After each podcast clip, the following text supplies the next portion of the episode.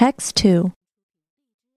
The Justice Department announced on Thursday that it had concluded a two year investigation into the complex world of music licensing and decided against making changes to the regulatory agreements that govern ASCAP and BMI. Two large clearinghouses for performing rights that process about $2 billion in royalty payments each year. Since ASCAP and BMI are collectives that sell music rights at set prices, they have long been under antitrust scrutiny, and since 1941 they have been bound by regulatory agreements called consent decrees. Two years ago, both organizations asked the Justice Department to change these agreements, saying they needed to be updated to secure fair royalty rates in the digital era. The Justice Department said it had decided not to make any changes to the consent decrees, but it added a requirement, saying that for ASCAP and BMI to comply with the existing regulations, they must offer 100% licensing of their songs. Many songs have multiple writers, and those writers don't always belong to the same rights society.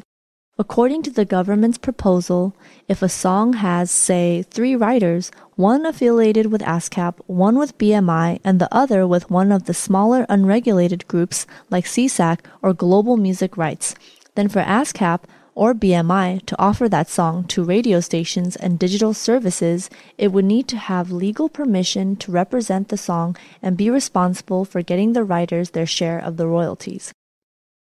Music industry groups say the proposed requirement would break with decades of practice, causing turmoil and possibly even violating private contracts. They argue that the performing rights organizations have long represented only the fractions of songs that they control, and that for a radio station or digital service to be properly licensed, it must have deals in place with the various groups representing any portion of a song.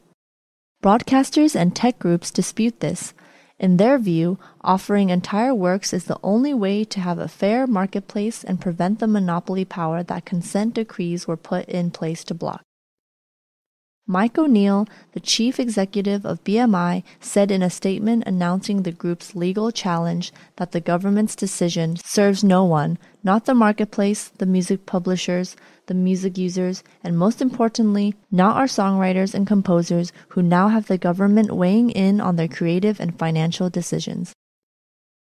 But the challenge may be difficult because the judges who monitor ASCAP and BMI have made tough rulings in recent years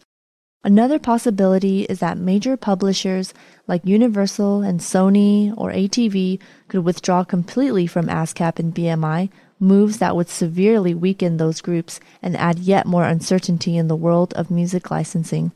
For the music companies and the outlets that need music, that is an outcome they would prefer to avoid.